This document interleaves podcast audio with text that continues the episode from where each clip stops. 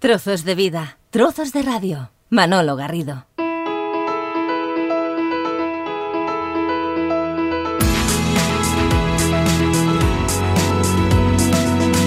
Yo Botella, bienvenido a Trozos de Vida, Trozos de Radio.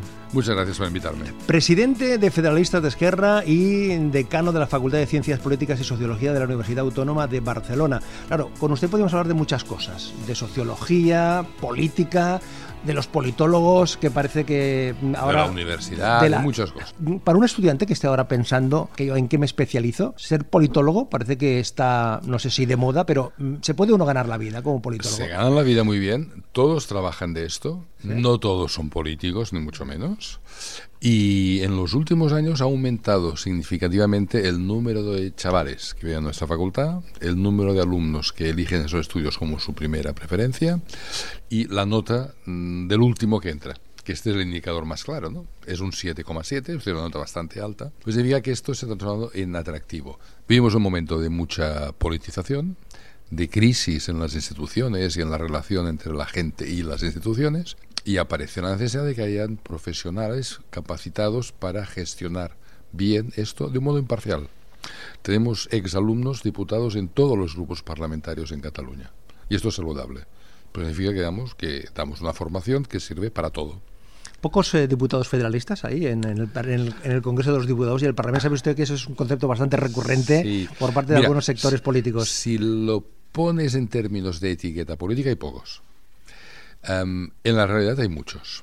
Lo que pasa es que esto del federalismo, como todo lo que ocurre en el mercado político, si usted se, se pronuncia por decir yo soy A, nadie más va a decir esto, porque los partidos quieren diferenciarse entre sí y quieren competir. De tal manera que hay muchos más federalistas que no lo dicen, o incluso hay federalistas que lo son y no lo saben. Por eso usted dijo en un momento, el federalismo no es visible porque no tiene portavoz ni líder ni tampoco símbolos como la bandera o posiciones políticas aquí la imagen es determinante. ¿Habría más federalistas si hubiese algún elemento visual que No, es al revés, es al revés. Em, se puede ser federalismo luego cualquier cosa. Usted puede ser federalista y monárquico, puede ser federalista y eh, comunista, federalista y conservador, ¿no? ¿Federalista de derechas? Porque ustedes son federalistas de izquierda. Sí, los hay, los hay. Me dicen que los hay, que no conozco muchos. ¿Conoce alguno? Eh, alguno, por ah, poquito, ¿eh? Lo que no se puede es ser federalista y ser nacionalista. Esto sí que no hay...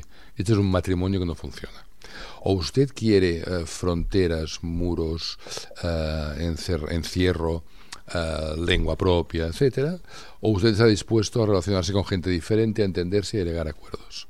Y aquí hay mm, dos aproximaciones distintas. ¿Y qué es el federalismo? Le pongo un ejemplo. La mayoría de nosotros vivimos en pisos en una escalera, en un bloque. Cada uno en su piso, en su casa, hace lo que quiere y pone los muebles que le da la gana, pinta las paredes del color que quiere, pero luego, cuando hay que pintar la escalera, hay que ponerse de acuerdo entre todos, porque lo primero lo uso yo, lo demás lo usamos todos, ¿no? Y hay gente con gustos bien distintos, incluso gente con gustos muy raros, ¿verdad? De tal manera que el federalismo significa esta tradición de yo en lo mío soy el dueño, hago lo que quiero, eh, convivo normalmente y sin dificultades con gente que es distinta que yo, que tienen manías, que yo soy a sus ojos, debo ser un excéntrico, etcétera, etcétera, y hemos de llegar a acuerdos para las cosas comunes. Usted dueño de lo suyo, y se pone de acuerdo con otros para las cosas conjuntas. Oiga, eh, ¿lo del federalismo es una cosa recién llegada? No, porque aquí ha, habido diputados, eh, de hecho en, en Cataluña, en España, han habido partidos de raíz federalista. Sí es una cosa muy vieja, pues muy de sentido común. ¿eh? Es decir, no puedo esperar que los otros sean como yo, sino que estamos en desacuerdo y por tanto nos hemos de entender. En un país con la tradición y con la complicación social y cultural del nuestro, esta es una reacción muy normal y era la doctrina mayoritaria en las izquierdas españolas y catalanas desde 1860 ah, para acá con altibajos, ¿no? Pero cada vez que en España, por ejemplo, ha habido un proceso de democratización del país, Primera República, Segunda República, transición democrática, cada vez se ha replanteado dar poder a los territorios, porque España es un país incurablemente plural, eh, plural ¿no? Y eso está bien que sé, eh, sí, cuesta mucho ponernos un uniforme. He leído en alguna de sus, de sus, eh, de sus escritos de federalistas de izquierda, señor Botella, el poder está más repartido y esto reduce la corrupción. Sí, Porque si yo decido libremente dónde pongo un tren fantástico y cómo construyo las vías, lo decido yo solo ante mí, em, es más fácil que caiga en el pecado, que es esto hemos de ponernos de acuerdo con 17 personas distintas, de partidos distintos, de territorios distintos, y que hemos de explicarnos la verdad y que todo está a la luz, todo es transparente para todo el mundo, ¿no? Cuando en los países federales, en general, hay un mejor comportamiento, hay menos corrupción que en países centralizados. ¿Y una monarquía federal? Eh, antes se creía que esto era imposible. ¿Eh? Pues los republicanotes de antes eran federales y viceversa. ¿no? Hoy Bélgica es una monarquía federal. ¿eh? Um, incluso hay países federales entre los cuales hay pequeños reinos, como en Sudáfrica o en la India, digamos, donde se respetan pequeños reinos tradicionales, etcétera. ¿eh? Por tanto, la vieja contraposición entre federalismo y monarquía ya no es verdad, porque esto era cierto cuando las monarquías no eran democráticas o las monarquías han democratizado. Los reyes no mandan, ni en España ni en Bélgica, y por tanto esto no es chocante. De hecho, la monarquía española se constituye como un estado de las autonomías, que era una manera complicada de llamar a una cosa que es federalizante, si quiera, si quiera o no. Hablaba antes de, Bélgica, hablaba antes de la India. Hay muchos eh, tipos de, federalismo. Mira, vamos a ver. Alemania o Estados Unidos son países federales. Alemania es un país muy homogéneo, todos hablan el mismo idioma, todos son alemanes y hay pocas variaciones entre estados. Estados Unidos em, no tiene lengua oficial, los Estados Unidos, hay estados con pena de muerte y estados sin pena de muerte, etcétera, etcétera, etcétera. O tome Canadá, hay estados que hablan francés, otros que hablan inglés. O tome Suiza, donde se hablan cuatro idiomas distintos. ¿no? El federalismo, por tanto, mm, esta, esta estructura en la cual usted es dueño de lo suyo y las cosas comunes se hacen entre todos, hay una delimitación entre qué es aquello que es suyo, qué es aquello que es común. Y esta delimitación se hace de modo muy distinto. En Suiza se hace muy, muy a fondo. Las cosas comunes son muchas. Los cantones alemanes se usa solo el alemán, pero los niños aprenden en la escuela alemán, francés e, italiano, porque como son suizos han de poder viajar por el país y entenderse. Em, otros países son más centralizados, son más homogéneos. Alemania es un buen caso de esto, ¿no? La India no tiene idioma oficial. 1.300 millones de indios. 23 idiomas oficiales. Y acaban usando el inglés. Podcast, la nueva forma de escuchar la radio. Manolo Garrido.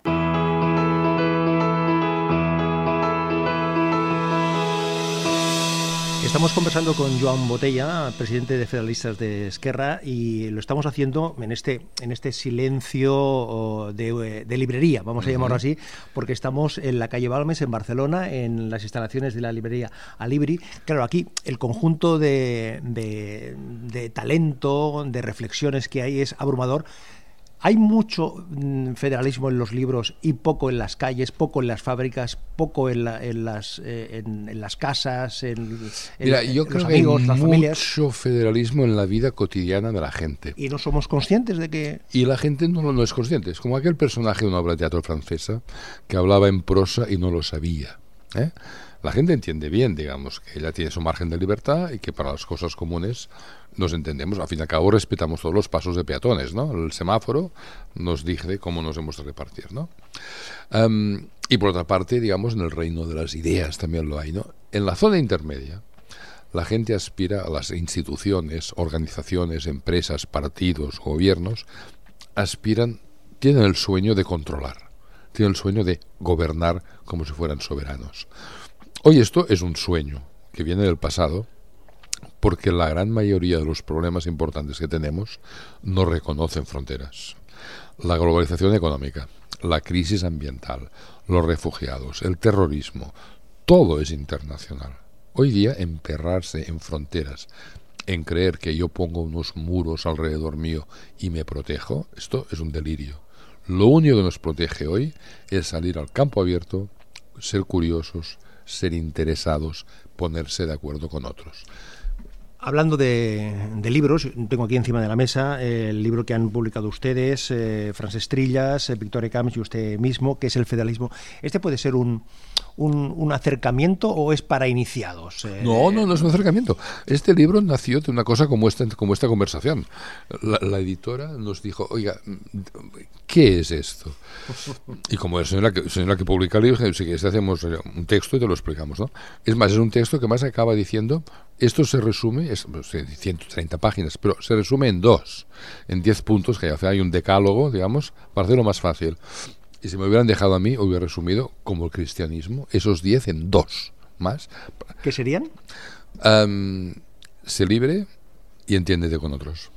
Oye, cuando, mm, cuando se habla tanto de que España es casi un, un, Estado federal, porque el Estado de las autonomías, la descentralización, estas, estas competencias asimétricas, el País Vasco, Cataluña, algunas competencias diferentes a las que tienen en Galicia, en Murcia, ¿es así o esto es, es un argumento mm, de periodismo?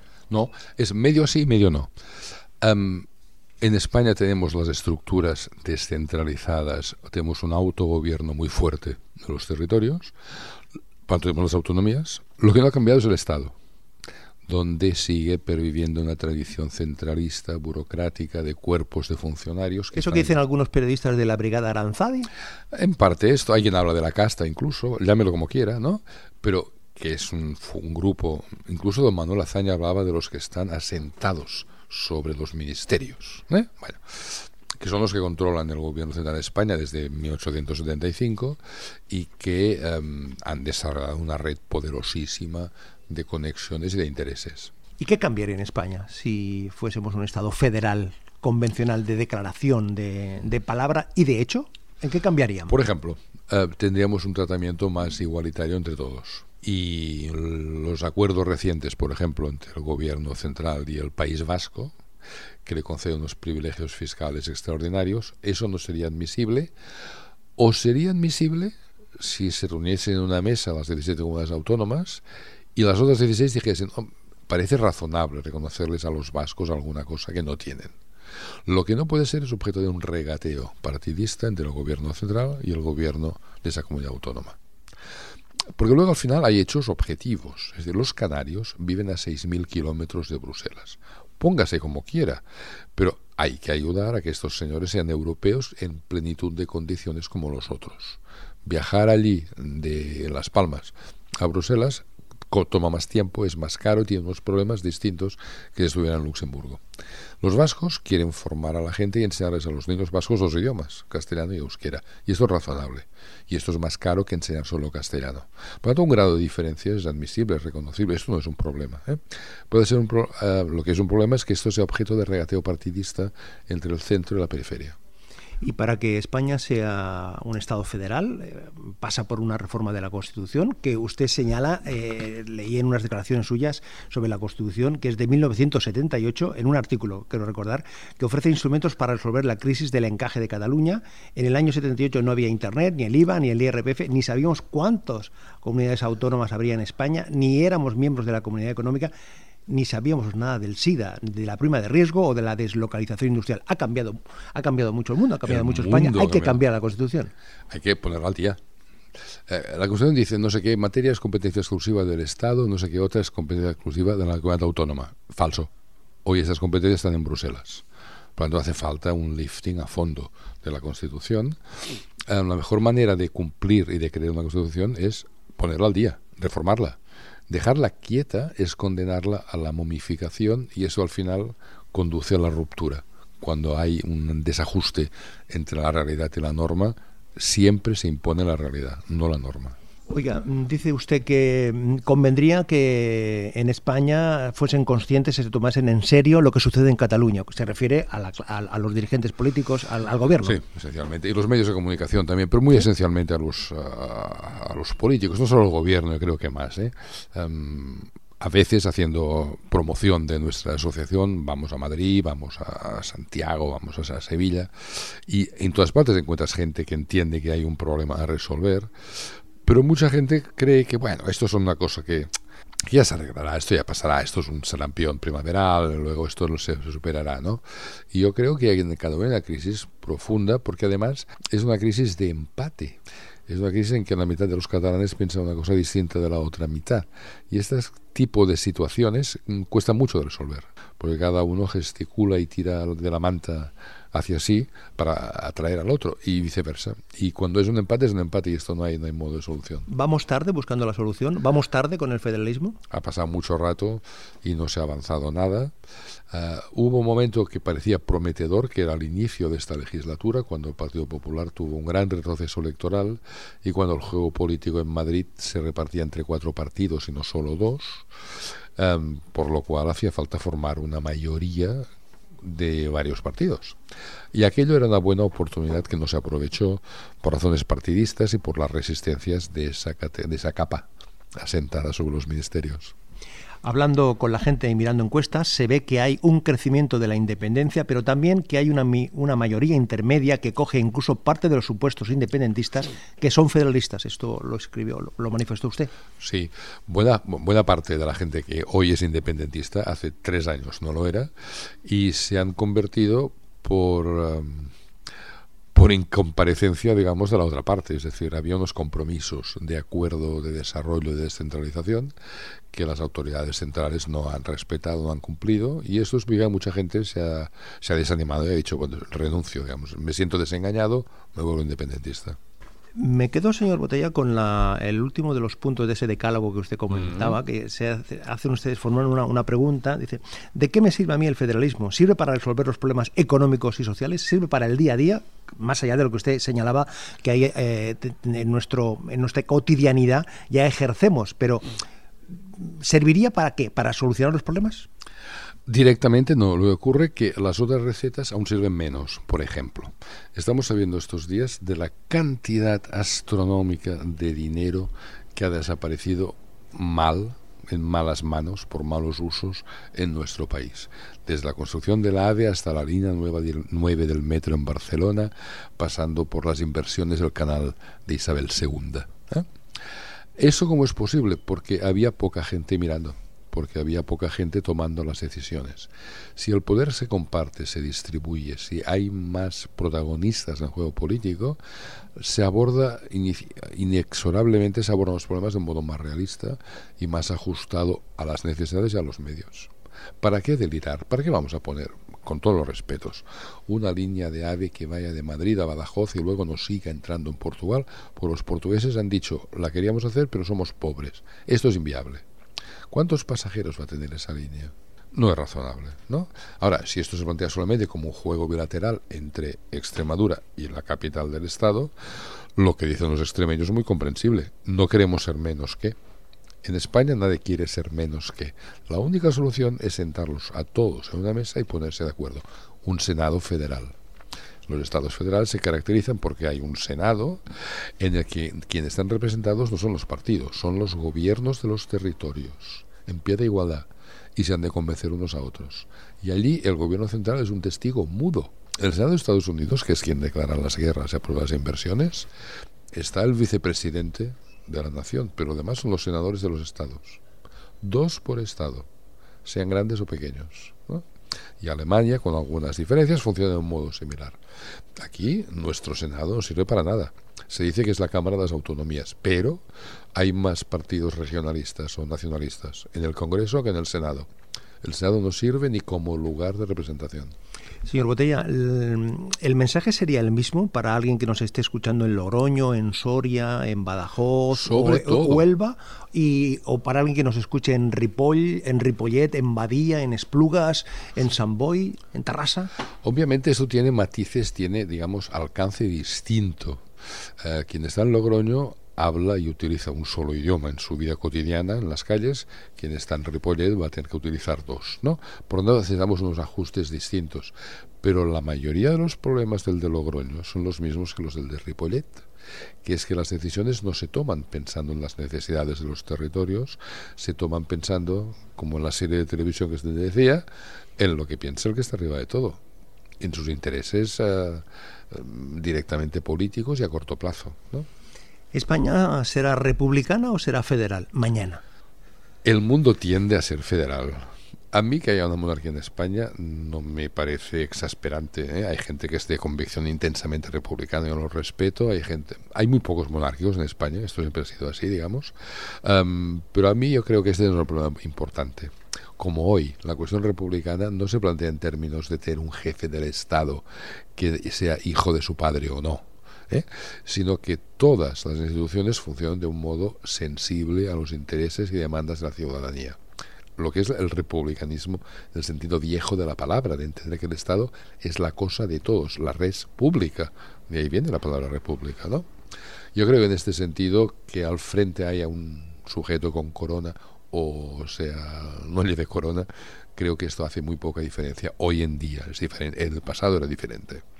Nos hemos acercado al federalismo y hemos querido conocer, saber de dónde viene, de qué se trata, de qué nos sirve, para qué ¿eh? el federalismo y lo hemos hecho con el presidente de Federalistas de Esquerra, el señor Joan Botella. Gracias y suerte. Gracias a vosotros y también mucha suerte y audiencia. Trozos de vida, trozos de radio. Un placer acompañarte.